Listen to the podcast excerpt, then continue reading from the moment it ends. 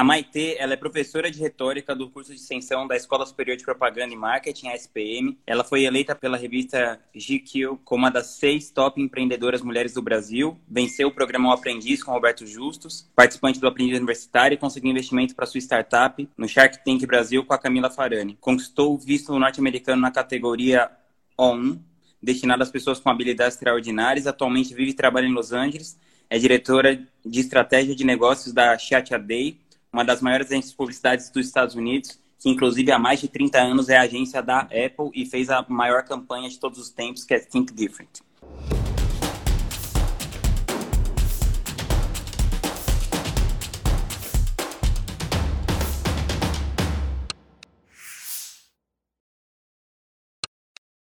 Eu devia ter gravado essa abertura para eu usar quando eu for dar palestra, quando eu for fazer live. Meu Deus, que... É que eu vou me apresentar, gente só o, aprendiz, que é o aprendiz especial que eu ganhei, né?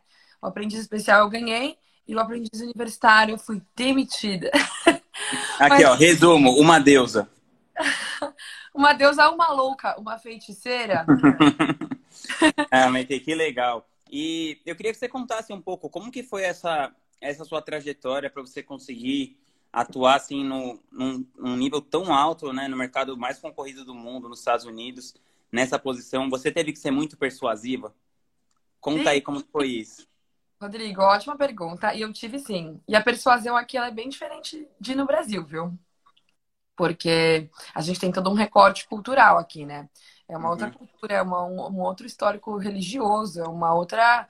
É um outro ser estar no mundo. Então, o que muitas vezes funciona no Brasil, por exemplo, uma abordagem mais de sedução, quando a gente fala, num dos capítulos do meu livro, eu falo sobre as quatro principais abordagens de que você pode fazer com alguém para ser persuasivo, e aí depende muito do recorte biopsicossocial da pessoa. Se, por exemplo, uma pessoa mais narcisista, a sedução vai funcionar, você pode ter certeza. Uhum. É, mas, por exemplo, são quatro approaches, né? Provocação, intimidação, sedução e tentação. Então, por exemplo, a provocação é: eu duvido você tomar essa xícara de café é, para fazer a live hoje. Isso é uma provocação. Eu estou questionando a competência do meu interlocutor. Né? Eu estou virando para você e falar, olha, eu, eu, eu duvido, eu questiono a sua habilidade para tal coisa. É, isso pode despertar uma reação em você e eu posso conseguir ser persuasivo ou não. Se eu falar para você assim, se você não tomar essa xícara de a live com o Rodrigo hoje, eu te intimidando, porque eu tô colocando uma negação, tô colocando uma condição negativa, tô dizendo pra se não tal coisa, não tal coisa. Se eu quiser te é, tentar, eu falo, quer fazer a live com o Rodrigo hoje? Toma um café. Não tô usando a palavra não. Uhum. Não tô colocando uma ameaça, não tô questionando a sua competência, tô, só tô te dizendo. Você quer uma coisa boa? Então você faz tal coisa. e por último, mais ou menos importante, que é a sedução. Fala assim, Maite, você é mó esperta, você é mó inteligente, Maite. Eu tenho visto aí das habilidades extraordinárias. Você vai tomar o café, né? Pra fazer a live com o Rodrigo. Então, é, dentro desses recortes, no Brasil, eu diria que a abordagem de sedução, ela funciona muito. Porque, de alguma forma, é, a gente tem uma cultura é, latina, a gente tem uma colonização católica. Então, o que funcionaria muito bem no Brasil, aqui muitas vezes é visto como enrolação. Então o processo foi completamente diferente da, de, e até de aprender tanto que o livro aqui nos Estados Unidos ele é diferente, ó. Ele tem outro conteúdo, ele tem outra uhum. porque não, não não teria nem como eu fazer a mesma coisa, mas para chegar até aqui é, é, foram anos, né? Foi toda a minha trajetória, foi um monte de coisa. E é muito assim curioso, porque eu eu quis estudar publicidade no passado por conta da Child's Day. Eu sou muito fã da Apple e, da, e de todas as campanhas publicitárias da Apple. É, eu fiz os crazy ones, né? São loucos o suficiente para achar que podem mudar o mundo, só que de fato mudam. Essa frase, gente, virou frase de caneca, de camiseta. Foi um redator da Child Day que fez. Então, é, isso é muito. É uma agência que cria o conceito de Super Bowl, o intervalo do Super Bowl. Então, assim, é muito icônico tudo que tá ali. E eu sou a, única diretora. A, a, a, do 1984 também, né? 1984, que foi quando eles lançaram o, o Macintosh, né? E aí eles uhum. uma alusão ao George Orwell. E aí tem aquele, aquele martelo Fica bem numa das salas perto da, da onde eu trabalho, assim, o martelo que a menina joga na propaganda. Então, ah, assim, que legal. Usei a persuasão para chegar até aqui. E eu falo isso com orgulho, porque tem muita gente que acha que ser persuasivo é uma coisa ruim. E parte do que me fez até querer escrever um livro e estar tá aqui hoje pregando o evangelho do, Aristóteles. Você teria cinco minutos para ouvir a palavra do Aristóteles, Senhor? Eu, pior que testemunha de Jeová. É, é porque eu realmente acredito que é um conteúdo que as pessoas precisam se apropriar. Que a partir do momento que você utiliza isso na sua vida pessoal e profissional, você vive a vida que você merece viver. Você, ao invés de dar uma opinião numa reunião e vê-la assumir, você consegue se colocar com clareza e com assertividade é, você consegue ter mais protagonismo, mais ativa no seu bairro, na reunião de condomínio, na escolha do restaurante com a sua família, onde quer que seja. Então, é, pô, quem não quer viver uma vida potente? Quem não quer viver uma vida plena? Eu, eu, no, eu, no, no final, a gente está usando isso o tempo todo, sabendo ou não, né? É, e, e, é muito legal isso, você traz essa, essa perspectiva da raiz mesmo, né? Da retórica, da Grécia tal.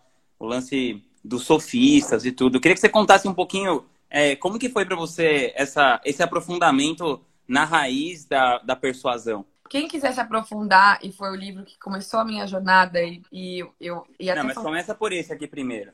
É, começa pelo meu. Não é porque foi eu que escrevi, não, mas é porque justamente o livro foi uma tentativa, Rô, de fazer uma abordagem mais simples desse livro aqui. E no meu livro também eu coloquei semiótica grimasiana, eu trouxe alguns outros conceitos, a própria comunicação não violenta, muito mais da experiência da praxis, né? Da experiência empírica também, porque, pô, eu vi no Shark Tank, eu consegui investimento lá, todas as coisas do aprendiz e na negociação com o Roberto Justus. Então, o meu livro, ele tem a teoria, mas ele tem a praxis também. Aqui, obviamente, tem a praxis. O Aristóteles fez bastante coisa, como, por exemplo, ser mentor do Alexandre o Grande, né? Mas aqui tem a fundamentação. Quando eu, eu dava essa leitura recomendada, chama Retórica do Aristóteles, esse livro, tá? Uhum. É um livro bem extenso, bem denso, bem assim, hardcore mesmo. É um livrinho fácil de ser lido. Eu considero meu livro fácil de ser lido no sentido de, de ele ser simples na linguagem. De, uhum. eu usar a palavra rolê para explicar etos, patos e logos. E foi um exercício muito difícil, porque quando você tem uma teoria e você quer adaptar, você fica com medo de pasteurizar, né? Sim. Mas no fim das contas, tudo certo. Eu, eu indicava para os meus alunos na SPM, eu falava, ah, gente, quem quer se aprofundar mais no tema? Tem esse livro aqui. Aí passava uma aula ou outra, vinha um aluno, mas pelo amor de Deus, não dá. Esse livro não dá. Pô, você fala de um jeito tão simples, tão gostoso, tão assim, fácil, parece que eu esperando outra coisa do livro. Eu falei, pô, dá uma chance pro Ari, por favor. Mas falando sério, eu falei, olha, então tá bom. Então, o que eu vou fazer? Vou pegar o core, vou dar uma adaptada, vou trazer outros conceitos de teóricos da comunicação e vou fazer um livro que seja assim, um handbook. Um livro que você vai consultar antes de uma entrevista de emprego, um livro que você vai consultar antes de um date que você vai fazer no aplicativo, antes de escrever um e-mail importante, antes de mandar aquela mensagem que você está ensaiando para escrever no WhatsApp, não sabe se manda, se não manda, antes de postar um conteúdo nas redes sociais para quem produz conteúdo. É, então, eu, eu quis fazer um, um livro que fosse simples. Eu estou longe de ser uma extrema conhecer do Aristóteles, eu tenho muito para aprender sobre ele ainda.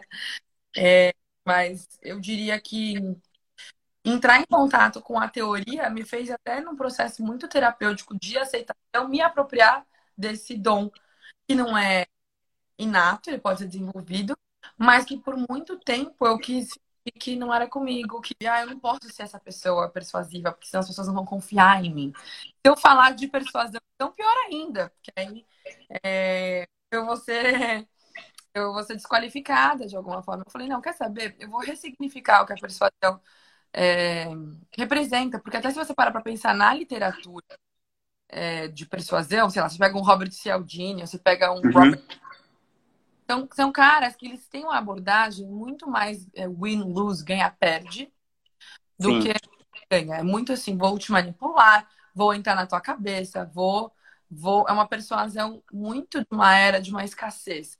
E, pô, a gente vive numa era de abundância que, assim, não tem sentido eu querer falar de uma persuasão ganhar perde. Eu tenho que falar de uma persuasão ganha-ganha. Porque senão é perverso. Então, eu trouxe uma, uma abordagem também muito mais humana. E o que você acha que dá para traçar de paralelo com essa persuasão que o Aristóteles usava na época dele lá na Grécia, com o que a gente usa hoje para o nosso mercado de marketing e tudo mais? O que, que a gente pode aprender com Aristóteles para marketing, persuasão, para vendas, para copywriting? Tudo. e, e, é, e, é, muito engraçado. Assim, a minha agente de palestras esses dias, ela virou para mim e falou assim Maite, você tem que parar de ficar falando dessas coisas de Aristóteles, tem que falar de vendas, como vender mais. Tem que falar uma... é isso que o povo quer, é isso que as empresas estão querendo. Eu falei, mas é a mesma coisa. Eu falei, mas é, mas eu tô falando disso. Não, a gente tem que mudar a forma que a gente tá falando disso. Porque assim, o pessoal quer faca na caveira, a galera quer falar de vendas. E eu falei, então tá bom, beleza. Então, assim, é, vou, vou voltar no, no, no, no, Vamos começar do começo. No século V a.C., quando a Grécia ainda era Macedônia, a gente vivia um momento onde poder e hegemonia era muito pautado no territorialismo, né? Então, pô, se eu, uhum. eu vou anexando esses pedacinhos de terra aqui, eu vou tendo mais poder. Ter mais poder significa ter, ter mais é, relevância nesse contexto. E assim, para, vamos parar para pensar que o sentimento de Estado-nação eu sou grego, eu sou um ateniense, eu sou um guarulhense, eu sou um americano, eu sou um brasileiro. Não existia muito assim. Isso era algo que estava sendo criado. Tinha só a concepção assim do cidadão superior ser o cidadão de Atenas, né? Inclusive Sim. o Aristóteles não era um cidadão de Atenas, né? Ele teve que furar uma barreira ali, né, para ir para a academia do Platão e tal. Pois é.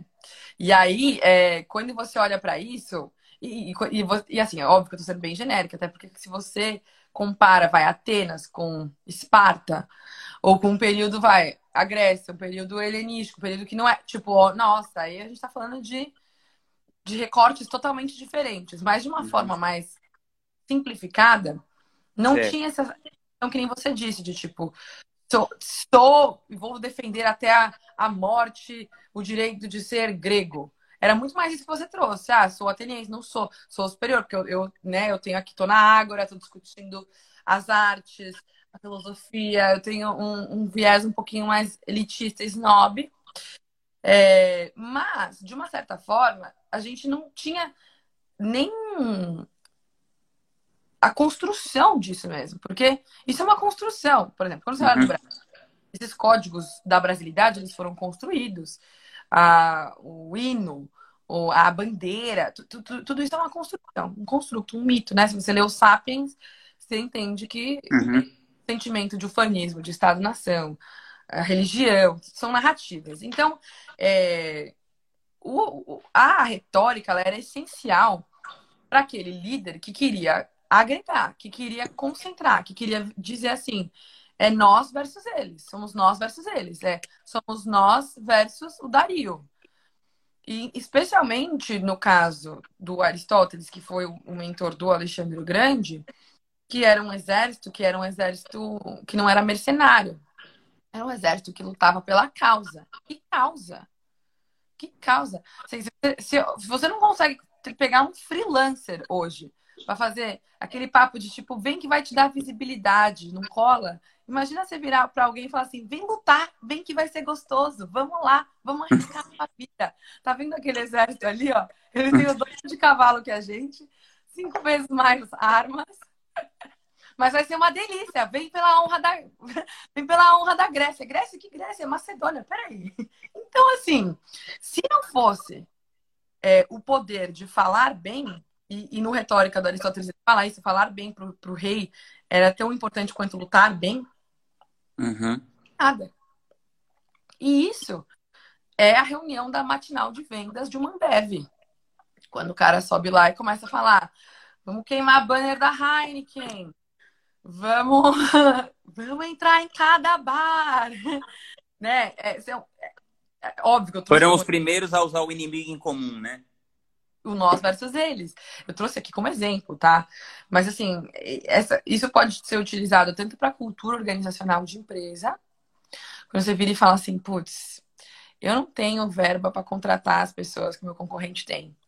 Não tem esse. Olha o meu escritório, olha os meus computadores, olha aqui, a gente tá todo mundo meio capenga.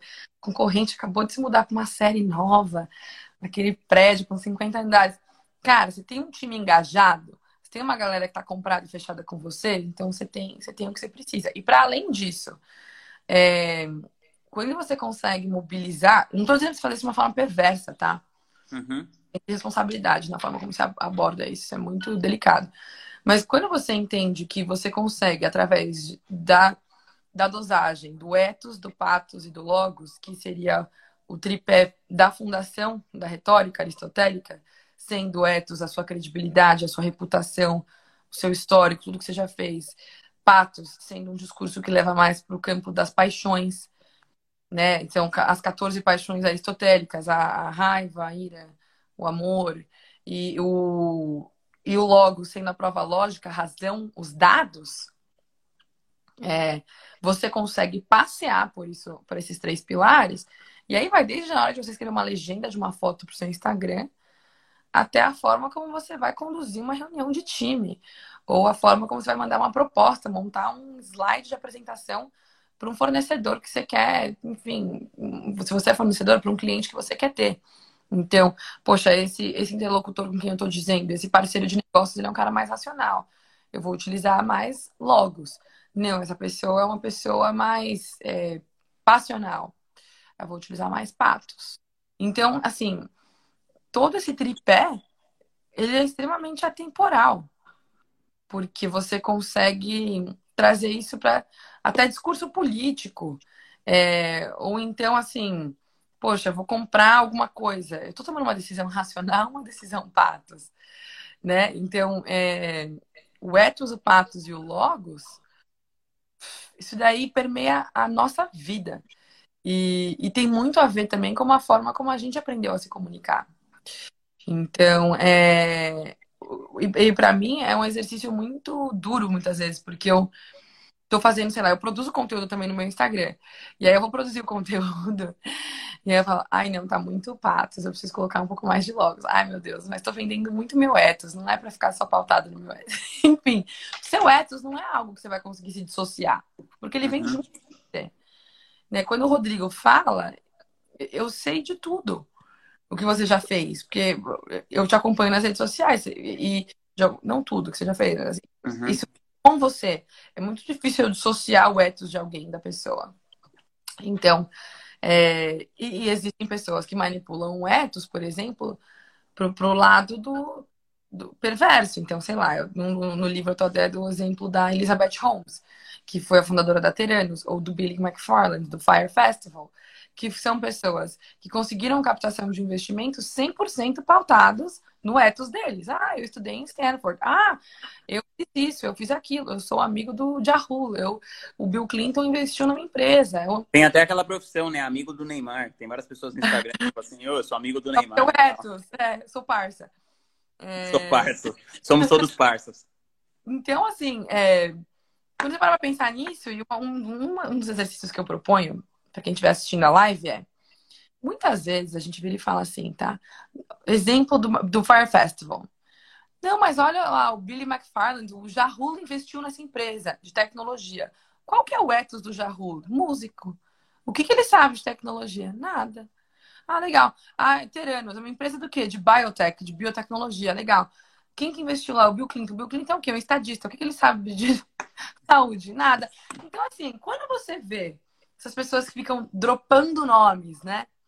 E você me fala, mas, mas vem cá, esse cara aí não era político, esse cara aí não é músico. O que, que eles sabem? Eles são famosos, mas o ethos deles é de outra coisa. Você cria esse efeito halo e a pessoa fica lá, beleza, então deve ser bom, deve ser bom, porque o famoso tá ali, que é inclusive uma das falácias que eu dou no meu livro, que é o ad verecundiam, quando você se escora no ethos de alguém famoso para dizer que você também é bom, que você pode ser endossado. Porque se o fulano te endossa, exemplo, Flor de Lis, aquela história bizarra que aconteceu no Brasil. É, fizeram um filme da vida dela, que tinha Aline Moraes, Reinaldo Gianecchini, a Fernanda Lima, o Rodrigo Hilbert.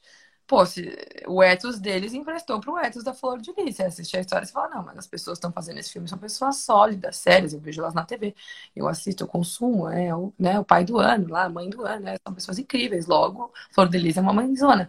Então, toda vez que eu vou me escorando no ethos de alguém, é uma falácia que a gente pode chamar de adverencúndia. Agora, eu poderia dizer que no caso Flor de Lis também tem o ad populum, que é quando eu falo do volume. Se todos esses artistas globais fizeram esse filme, logo a história dela deve ser legítima, porque eu tenho volume. Se nove a cada dez dentistas recomendam essa pasta de dente, essa pasta de dente deve ser boa. Se mais médicos gostam desse, desse determinado produto, é porque é o melhor produto. Então é quando eu manipulo. É a falácia do apelo. A prova social. É. é o gatilho da prova social. Da prova social. É, que no, se você pega a teoria do Cialdini, né? A gente começa com autoridade, prova social, link social, escassez e urgência, né? Uhum. Então, é, o que, que é isso? A autoridade é o ethos, né? É, é, é, por isso que eu falo assim, no fim do dia, o Retórica do Aristóteles, porque todos esses caras da contemporaneidade, eles estão bebendo da antiguidade. E assim, também tá tudo certo, é só um approach diferente. Ele é um PhD, ele tem um super ethos, o ethos dele é muito bom. Mas quando você desconstrói, a autoridade é ethos. É, né? Então, assim, é, o, gatilho de escassez e de urgência, a gente está falando de, de sedução, de alguma forma, porque eu estou te dizendo assim, você vai ficar de fora, você vai ser o único. Você, eu sei, eu sei que você não vai deixar. Né? Tem aquelas táticas de vendedor, eu não vou deixar você ficar de fora dessa, eu não vou permitir você. É que assim, quando você fica um pouco mais versado nessas abordagens, eu, por exemplo, eu unfollow um monte de gente, porque eu não, eu não aguento, que eu falo assim, tá usando de uma forma não sofisticada, e aí eu fico meio puta. Eu falo assim, você até consegue converter, uhum. fazer, mas assim, mas. Hum, não é muito legal. Vamos dar uma sofisticada nisso daqui? Vamos, vamos. Vamos, vamos usar vamos... com elegância. E com elegância? Né? Você também que entende marketing digital deve passar por isso quando você vê alguém grosseiramente pegando uma, uma fórmula e aplicando, você fala assim, hum, tá faltando uma é. bosta aqui. Às vezes é meio, é meio triste. E falando dessa coisa mais perversa, da, dessa manipulação mais perversa, você acha que isso também se aplica às redes sociais? As redes sociais estão manipulando a gente de uma forma perversa, na sua opinião? Sim, por isso que eu falei que eu filtro muito quem eu sigo e para quem eu dou meus likes, que é a minha moeda social, né? Numa terra de algoritmos. É, tem muitas pessoas que usam de uma abordagem de intimidação. E, porque a gente vive num momento de fragilidade, né? Num recorte social mesmo, né? De anomia. Uhum. A gente está é, numa crise de saúde pública, política, econômica. Então as pessoas ficam vulneráveis. É, é muito mais fácil você manipular massas, e aqui eu estou dizendo não sou eu, é, escola de Frankfurt, é, o Reich na psicologia de massas e o fascismo, é o Adorno. É, falar é, em escola de, de Frankfurt, eu vi que você cita o Adorno no livro também. É, é, eles são pessoas que estudaram, poxa, como que a gente conseguiu ter um discurso de manipulação de massas como o fascismo, por exemplo? E a resposta vem muito de um momento de anomia social. O que é anomia social? É quando a sociedade como um todo está perdida, está frustrada, está querendo entender o que está acontecendo. Então, quando eu te trago uma verdade absoluta, eu te falo assim, ó, não precisa, não precisa pensar, não precisa ter visão de mundo crítica e reflexiva. A resposta é essa. O pai de todos é esse. O absoluto é aquele. Se você não faz tal coisa, você é um perdedor. Se você tá de fora, você é um idiota. Se você não, não clicar aqui e fazer tal coisa, aí o problema é só seu. Tudo isso em excesso é, são abordagens de intimidação, são, são abordagens de manipulação de tipo. É, que você, eu, particularmente, tenho minhas restrições, assim. Né? É óbvio que eu divulgo meu livro, meu curso, minhas coisas, mas assim, eu sou bastante responsável com relação à abordagem que eu utilizo. Porque eu sei que cola. Da mesma forma que um discurso de sedução cola, um de intimidação também. Você tem líderes extremamente intimidadores e super carismáticos. Quando você olha para um, sei lá, ah, Maite, o Winston Churchill ele era carismático? Ele não utilizava de uma narrativa de sedução, que nem um Obama da vida, por exemplo. Ou o próprio Trump. O Trump, ele usa de uma narrativa de intimidação. Né? Ele usa muito intimidação. O ad baculum, que é a falácia do porrete. Se, se eu não ganhar, os imigrantes vão vir aqui, os mexicanos, e vão roubar seu emprego. Se eu não ganhar, a Hillary vai vir aqui e vai trazer o comunismo para o Brasil, para os Estados Unidos. Se eu não ganhar, você vai estar tá ferrado. Então, assim, ele intimida o tempo todo. Um Obama da vida, não. Ele tem um tom mais otimista. Ele fala assim: a gente consegue. Yes, we can. Uhum. Quando você olha para um, por exemplo, então, para eu ser carismático, para eu conseguir influenciar, que persuadir é influenciar, eu tenho que ser sedutor? Não. O, o Trump está aí de prova para isso. E por que que hoje, no zeitgeist, no espírito do tempo que a gente vive, a gente vê um Trump da vida? E talvez uma plataforma como a do Obama não fizesse sentido para o espírito do tempo que a gente vive hoje. Porque a gente está vivendo uma autonomia social. Então, um discurso de opressão me, me faz acreditar que vai ficar tudo bem. Que essa pessoa sabe o que ela está fazendo. Que é um grande paizão. Mas você, então, mas você acha que isso é muito desencadeado pelas redes sociais, do tipo. Porque Sim. o algoritmo, é, ele funciona de um jeito assim. Se você gosta de uma coisa, ele vai te mostrar mais coisas que eventualmente você tem probabilidade de gostar. Então, sei lá, você pega aquele cara de extrema direita, aí começa a mostrar para ele que a Terra é plana, que não sei o quê, que os que os mexicanos estão tomando os empregos deles nos Estados Unidos. E aí, até vi naquela, naquele documentário lá, O Dilema das Redes, né, que criou essa, essa polarização. Porque antes dessa eleição de 2016, você nunca viu uma coisa do tipo família, uma para de falar com a outra porque por causa de política, né? É. Então, e você, e você acha que isso, isso afeta você de alguma maneira, as redes sociais, se a sua saúde mental chegou a afetar de alguma maneira? Com certeza, porque a, o nosso ser e estar no mundo passa muito pela forma como a gente se comunica, como a gente se comunica com os outros, como a gente se comunica com a, com a gente, como os outros falam com a gente. Então, se eu tenho lá um psiquiatra me dizendo que eu sou um loser porque eu não tenho força de vontade. Que se eu não acordar às 5 da manhã para fazer o que ele tá falando que tem que fazer, o problema é todo meu. Como que vai ficar minha saúde mental? Eu posso falar, meu, realmente eu sou um perdedor. Realmente eu sou um loser. Realmente eu, eu nossa. E aí, para um outro extremo, nossa, eu fui demitido por causa do coronavírus, a empresa tá demitindo todo mundo, minha vida é uma bosta. Eu entro lá e vejo só um do tipo, Gratidão, namastê, a vida é mara, tudo maravilhoso. Temos que aprender algo com o coronavírus. Eu até postei uma foto de, de na praia ontem. Eu falei assim, gente, não vou enganar vocês com legenda, legenda aqui, aqui não, é biscoito mesmo. Vocês podem me dar um biscoito, que hoje é domingo. Eu não vou. Eu até comecei falando cinco coisas que ninguém te fala sobre persuasão. Eu falei, ah, vocês acharam mesmo, né? Mas, mas falando sério, assim, é vem para essa pessoa e fala assim: nossa, eu devo ser a única maluca que não tá vendo o lado bom das coisas. Então, assim, para um lado ou para o outro, da negação extrema, e do outro que te, te, te força, te, quase uma coação de você fazer alguma coisa, se não tiver 200 mil likes, eu não vou postar o próximo conteúdo. Isso é uma intimidação. Sutil, mas é uma intimidação. Então, assim, você começa a ficar com os seus olhos e ouvidos abertos para o invisível, que você fala assim: eu não gosto da forma como esse influenciador fala comigo. Ele, ele, ele, fica me intimidando o tempo inteiro. Ou ele fica me tirando de idiota. Então, assim, é, eu, é igual você ter uma pessoa tóxica na sua vida. Um amigo que fica te pondo para baixo, um chefe que fica te, te expondo. Pra que você vai deixar aquela pessoa na tua vida? Eu, eu, eu falo, mas assim, com o dedo grande, porque eu quero, eu quero aprender, eu quero crescer. De alguma forma, pro meu recorte do, meu, do momento que eu tô, eu preciso das minhas vulnerabilidades sendo acolhidas e não escancaradas na minha cara, dizendo assim: você quer me ajudar a crescer e a me desenvolver? Beleza, vamos junto, eu preciso desse conteúdo. Mas não vem me pintar de um, de um loser, porque assim, eu acho que não chega a ser um desserviço para o momento que a gente vive. Isso pode desencadear com certeza na saúde mental. Porque quando a gente vê que as pessoas que são expostas a esse tipo de dinâmicas extremamente abusivas elas podem desenvolver quadros de ansiedade, de depressão. É, é, é, é eu digo sempre, para quem é mentorado meu, para quem é aluno, para quem é seguidor, é, qual é a nossa responsabilidade na desordem da qual a gente se queixa? Porque se eu tô lá falando que meu sócio fala assim comigo, assim assado. Ah, mas é que você não sabe, mas fulano, Beltrano, eu falo, beleza primeira vez que isso acontece, você pode até ser uma vítima, mas na segunda você é cúmplice. Porque a gente tem que desenhar os contornos do, do, do que, que é uma comunicação que a gente aceita e o que, que não é. Então, muitas vezes a outra pessoa está falando com você dessa forma, eu não acho que é porque ela é perversa. É, assim, ela acorda de manhã e fala assim: Eu vou lá atazanar a vida do Rodrigo. Cara, é porque ela teve um pai, uma mãe passivo-agressivo e ela aprendeu a se comunicar dessa forma. Ela teve um professor, porque ela estudou num colégio militar, que dizia que a ordem é tudo.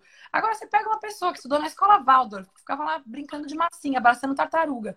Para ouvir um negócio desse, ela fala, que é isso? Então, assim, você tem que considerar o, o repertório das pessoas de entender que cada ser humano é diferente um do outro. Então, por isso que toda vez que alguém me... Eu, eu queria ter estudado na escola Waldorf abraçando tartarugas, infelizmente. Eu... é só um exemplo, assim. Mas, assim, é, Agora deu uma saudade daquilo que eu não vivi. a gente tem que considerar o recorte biopsicossocial do outro. A gente tem que considerar que não existem verdades absolutas. E a gente tem que considerar que muitas vezes, assim, eu sempre dou o benefício da dúvida. A pessoa me intimidou, a pessoa está sendo passiva-agressiva comigo, eu vou desconstruindo. Espelhar é uma, uma ótima tática para você desconstruir o outro. Devolve para a pessoa o que ela falou. Ah, Maite, agora você tá rica, né? Morando em Beverly Hills só fica dando rolê em Hollywood, não anda mais com os pobres, não vem mais nos nossos churrascos. eu não vou no churrasco? É, a gente te chamou, você não veio. Te chamaram, eu não, eu não vim? É, todo mundo ficou esperando você vir. Você falou que ia vir, mas você não veio. Agora você não anda mais com a gente. Eu falo, você está querendo me dizer que está com saudades? Pô, tô com saudades. Eu falo, pô, também tô com saudades. também te amo. Legal. Um abraço. O que a pessoa queria dizer é, todo mundo sentiu sua falta no churrasco. A gente fica muito feliz quando você está aqui. É... No próximo você podia vir. Sentimos sua falta. Mas não, a pessoa vai lá e fica. Caceta! E eu, eu, eu dou o benefício da dúvida, porque eu falo, às vezes, a pessoa entendeu que amor é isso. Que a demonstração de, de carinho é essa, porque é assim que a mãe dela fala com ela, que o pai dela fala com ela. Agora, você vai ficar sendo um refém disso, reproduzindo isso o resto da sua vida? Ou você quer fazer uma jornada de autoconhecimento, olhar para si e falar: eu não quero reproduzir esse tipo de comunicação. Eu quero fazer uma comunicação não violenta, virar para pessoa e dizer o que eu realmente sinto. Então, é, é um exercício, porque depois, quando você começa. É igual fazer terapia, é igual fazer investir em autoconhecimento e fazer exercícios de, de, de você, de crescimento pessoal chega uma hora que você não consegue, você não consegue nem mais se relacionar com gente assim. Você fala, tem tanto trauma não resolvido nisso daí, tem tanto esquema padrão, crença limitante, tem tanto chabu. Eu, putz, eu não. Daqui a uns anos a gente pode conversar de novo. Faz um exercíciozinho de autoconhecimento, dá uma olhadinha no espelho, dá uns nomes sobre o nome pro seu demônio, encara isso de frente, aí a gente, a gente volta a conversar.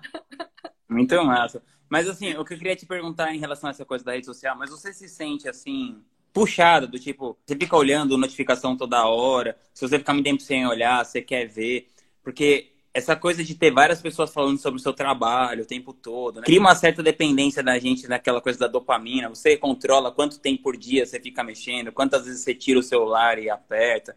Como que é a sua relação nesse sentido, assim? Eu já tive fases, que eu, que eu planilha do Excel e eu tinha que preencher todos os dias quantas horas eu passei no Instagram e comparar. E aí, depois desse exercício, eu percebo algumas coisas. Eu consumo muito conteúdo pelo Instagram. Eu sei lá, eu assisto lives maravilhosas. Assisti a sua live com o Clóvis. Foi um conteúdo engrandecedor. Isso jogou meu tempo na rede social para uma hora. Olhar o dado por si só sem entender o recorte qualitativo disso, hoje é, é um meio e uma mensagem, é um, é um veículo. É igual eu, podia estar tá consumindo um vídeo dele, sei lá, na Casa do Saber. Sim. Você teu Instagram, porque o teu Instagram é meio e mensagem, é um veículo plataforma. Você distribui conteúdo, você produz e distribui conteúdo. Então, a plataforma pela plataforma é igual quem fala TV não presta. Cara, depende do que você assiste na TV. Roda Viva é um ótimo programa. Então, eu não, eu não sou daquelas que fala assim, não passe mais de uma hora por dia, não sei porque se você colocou uma hora mais do seu dia para assistir uma live do Rodrigo Clóvis, porra, arrasou. então eu tento me prender mais assim, como eu estou assim, investindo o meu tempo ou perdendo o tempo? E não é uma visão utilitarista do tipo, eu só vou consumir conteúdo que me agregue. Porque uhum. às vezes a gente quer também um conteúdo que é assim, ferramental somente, utilitarista. Se uhum. lives que eu assisto, assisti uma live outro dia do Siddhartha Ribeiro, que é um neurocientista, com Ayrton Krenak, que é um líder indígena, que, meu, era sobre psicodélicos. E na minha vida prática não tinha uma aplicabilidade assim específica, mas eu aprendi tanto do pensar pensar e não do pensar fazer, que uhum. aquilo foi, foi, um regozijo do meu espírito, do meu, da minha alma. Então eu falei, ah, tá ótimo, tô feliz. E valeu para mim, entendeu? Então eu, eu tento dosar muito assim. Tô no Instagram, Claro que eu checo para ver se teve like na minha foto. Claro que eu posto um negócio e se não, se não, às vezes você produz, a gente produz conteúdo e fala: "Meu, meu, vou pesquisar, vou lá, cato meus livros, já sei, vou falar de semiótica, mas de um jeito legal. Vou colocar o livro do o filme do Oscar que ganhou o Oscar. Aí você vai lá, você produz o conteúdo, você vai, faz o layout, grava, edita, posta. Aquele vácuo. Mó assim, tipo, ai, tua mãe comenta, teus amigos, só pra não ficar chato. Aí você pega puta frase motivacional de autoajuda, daquelas assim, meu, de caminhão, você tá com preguiça de produzir conteúdo no dia, fala, ah, vou postar isso daqui mesmo. Dois mil likes. Então, assim, meu, é, se eu for ficar re... sendo refém disso daqui, é igual você. Tem uma, tem uma frase do documentário do Social Dilemma que fala, né? A gente tá pronto, a gente tá preparado para depender da aprovação de 10 mil pessoas e da negação de 10 mil pessoas. Como eu participei de um reality show quando eu tinha 18 anos, e eu tinha comunidade no Orkut que me xingava e comunidade no Orkut que me amava, eu comecei a fazer terapia muito cedo para aprender que o olhar do outro não pode me significar. É claro que minha construção de self passa pelo outro. É... mas eu não, eu não, não posso deixar o meu valor ser definido pelo outro. E isso passa muito até por uma das coisas que eu falo no meu livro, né? De você, quando você for fazer um pitch de vendas, quando você for fazer uma apresentação, uma negociação, numa entrevista de emprego, você fala assim: eu não estou buscando a aprovação do outro aqui. Eu estou pensando, será que essa empresa tem uma cultura organizacional que eu gosto e eu vou querer trabalhar ali? Será que essa pessoa tem o que precisa para ser meu investidor e meu sócio? Porque dinheiro é commodity. Eu quero saber da visão de mundo dela, das, das crenças. E, e, e, pensar, eu espero que eu goste deles, não que eles gostem de mim. É a premissa básica que eu tento aplicar no meu Instagram. Então, por exemplo, quando eu posto algumas coisas, é... sei lá, da minha vida pessoal, eu perco seguidor. Mas eu penso, bom, aqui é o meu Instagram. Eu quero postar coisa pessoal e profissional. Essa é uma escolha minha. Se eu perder seguidor, tá tudo bem. Isso vai fazer com que a minha relevância diminua? Não. Eu continuo sendo a mesma item, meu conteúdo continua sendo o mesmo. Ah, legal. Ah, puxa, agora seu livro é best-seller. Agora você tá. Não, cara, essas coisas que eu tô falando ali no livro, eu tô falando aqui, ó faz um tempão. A diferença é que agora mais pessoas estão tendo. É, eu tô tendo um alcance maior da minha mensagem. Mas porque tem um volume, significa que eu tenho mais ou menos prestígio. Olha, olha o poder que você está dando para o outro. Então, assim, eu diria que nas redes sociais eu procuro praticar o que eu faço na minha própria terapia. Falar o quanto eu estou autorizando o outro me significar. E aí, quando eu posto esse negócio que eu tô lá mó empolgadora, geralmente meus conteúdos mais cabeçudo, que é o que eu gosto de fazer, não é o que tem mais não é o que tem mais. É... Enfim, viralização, essas, essas coisas de, de, de, de, de alcance. Sei como é isso. É. E aí, aí eu falo, ah, tá bom, vai, vamos lá. Vamos, vamos dar uma sensacionalizadinha. E aí o negócio bomba. Então eu tento, porque também é um exercício de uma linha fina, fina entre você também não cair naquilo que eu falei, daqueles caras que ficam, ah! Faça isso, faça aquilo, hum. não faça tal coisa. E de repente, meu, uma cagação de regra, cagação de regra o tempo inteiro. Eu falo, eu não quero, eu dei um follow um monte de gente, porque assim, eu abri o meu Instagram e era 10 pessoas diferentes me dizendo o que eu tinha que fazer. E se eu não fizesse, eu seria um idiota. Não, e, é, e é sempre essa, essa corrida, né, por busca de prestígio. Tem um livro da Cheryl Strait que ela fala sobre isso. É, ela fala essa coisa, a própria etimologia da palavra prestígio, né? Ela significa truques de mágica.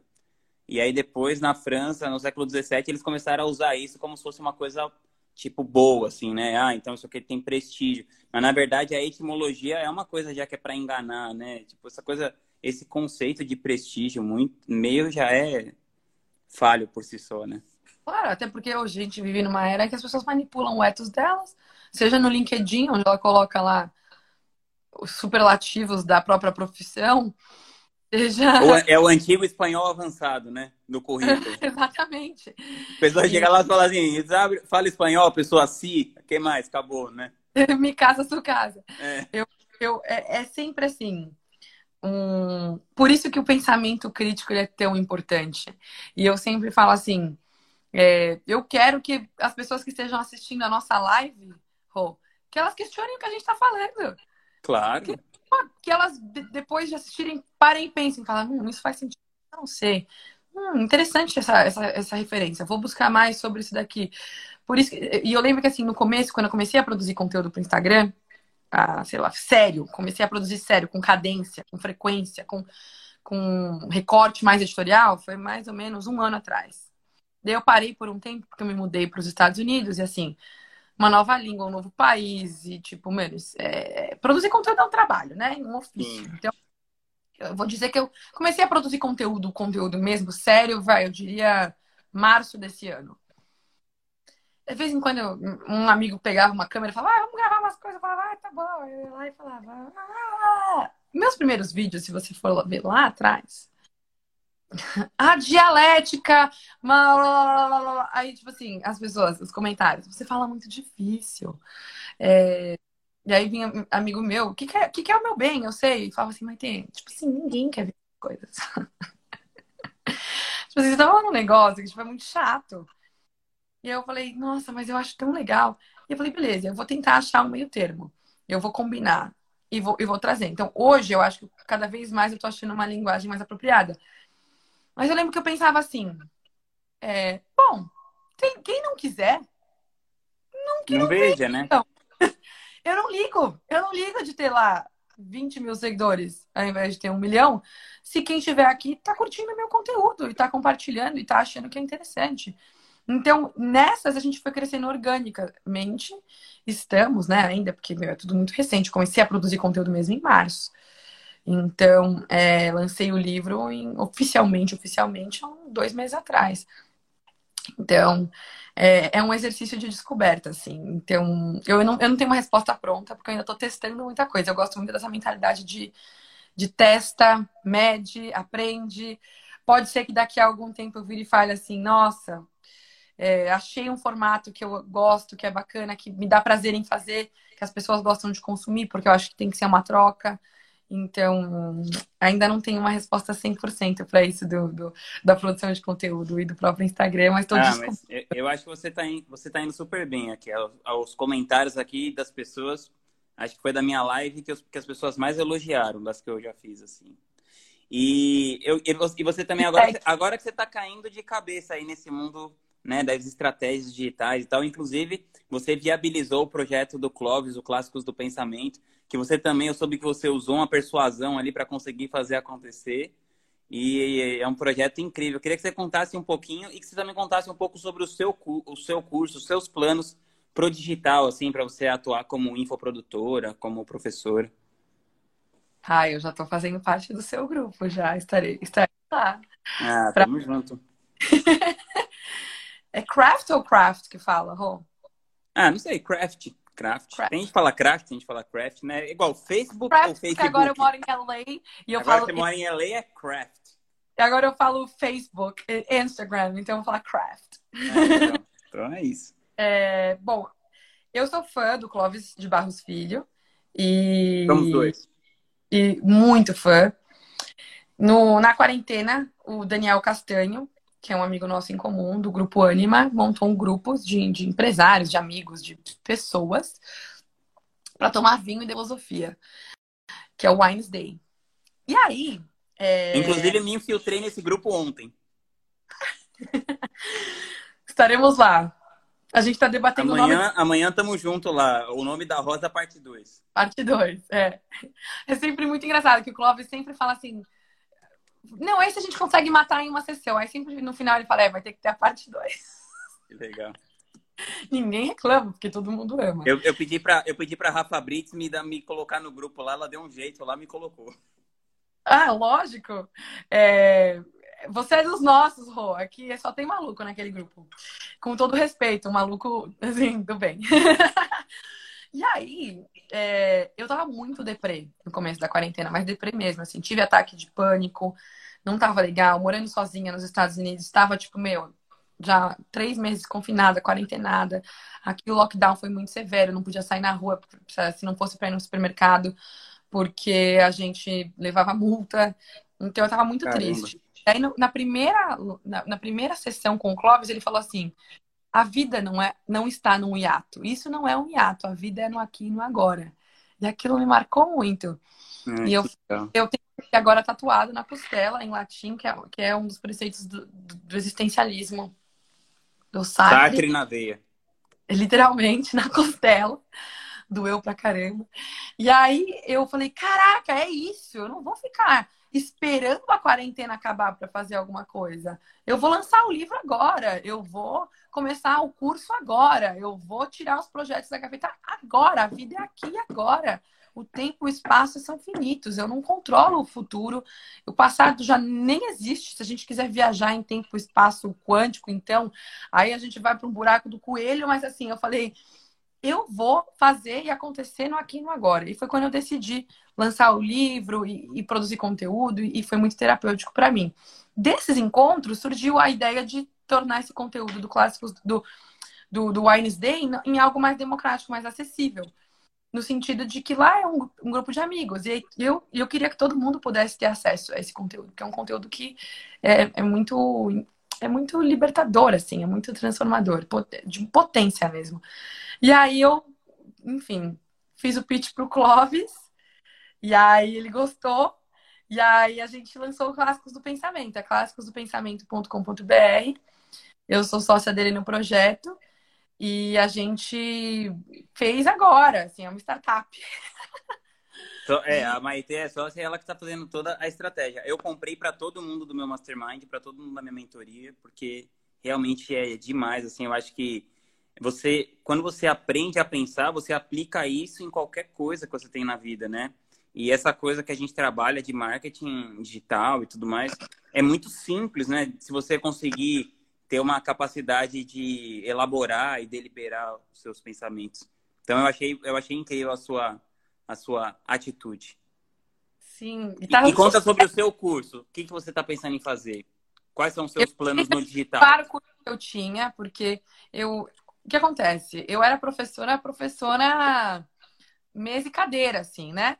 Então, quando eu tive até muita resistência em vir para o digital no começo, mesmo sendo startupeira, nativa digital, eu acho que tinha um certo preconceito lá atrás, de tipo, ai, não vou dar aula digital, porque não sei o que. Não vou dar aula na internet, não vou ser influencer. É, maior besteira.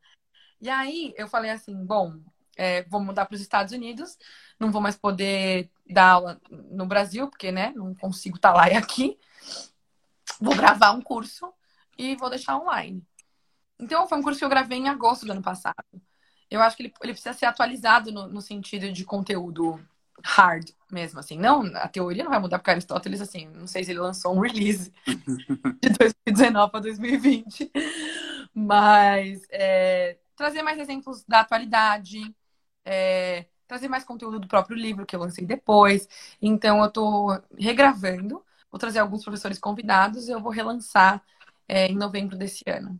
Então, esse é o que eu estou preparando para o meu curso, por isso que eu também vou participar do seu grupo, porque eu quero aprender mais sobre esse universo. A gente tem que reconhecer que a gente não sabe o que a gente não sabe, e eu não sei. Sei bastante coisa de publicidade, pô, eu trabalho para umas grandes marcas aí, mas eu acredito que o marketing digital para divulgação de projetos. De produto e tal. São é, é um recortinho, né? É um recortinho ali do marketing. Bem animada. Então, vou lançar o curso novamente. Tirei esse do ar. Estou é, preparando algumas coisas com a Casa do Saber também. Ah, que, que legal. Vão sair. E que mais? Ah, eu, eu, eu acho que vai explodir. Ó, e assim, tem a galera que tá vendo aqui a gente ao vivo, mas também tem as pessoas que vão ouvir isso no YouTube, no, no podcast, tal, no Spotify, sei lá, no iTunes. Eu queria que você falasse como que as pessoas podem te achar. Ah, show. É, no Instagram é Maite com Y Carvalho, tudo junto, S no final. Maite Carvalho S. No YouTube, a mesma coisa, youtube.com.br Maite Carvalho S. Lá tem vídeos. Meu site, maitecarvalho.com.br. Lá tem minha participação no Aprendiz, meu pitch no Shark Tank, todas as entrevistas que eu, que eu já fiz. Tem uma muito legal falando sobre a persuasão como uma skill é, do futuro, do Fórum Econômico Mundial, que eu fiz para época negócios fresquinha, acabou de sair. Tem muita coisa legal no site. Que massa. Mas então eu queria te agradecer pelo seu tempo, foi incrível. essa entrevista. Espero que eu me aproxime cada vez mais de você. Toda vez, toda interação que eu tenho com você é uma fonte de aprendizado para mim muito grande. E eu queria pedir para vocês é, tirarem algum print ou marcar, marcar o Instagram dela, da Maite, no story de vocês, falando o que, que vocês aprenderam aí nessa, nessa entrevista aqui do podcast Geração Digital. E logo mais, quando ela for lançar o curso dela, eu trago ela aqui de novo para ela divulgar. Tá muito obrigada. Eu também, é recíproco. Espero que eu possa te conhecer assim pessoalmente um dia. Tom, é, tomar um vinho, falar de filosofia. e muito obrigada por toda a troca, aprendizado, pelo espaço, pela oportunidade, para todo mundo que nos assistiu hoje, para quem vai assistir isso depois. É... Foi um prazer. Tá bom, então. Tamo junto. Um beijão. Até mais. Tchau, tchau. Um beijo.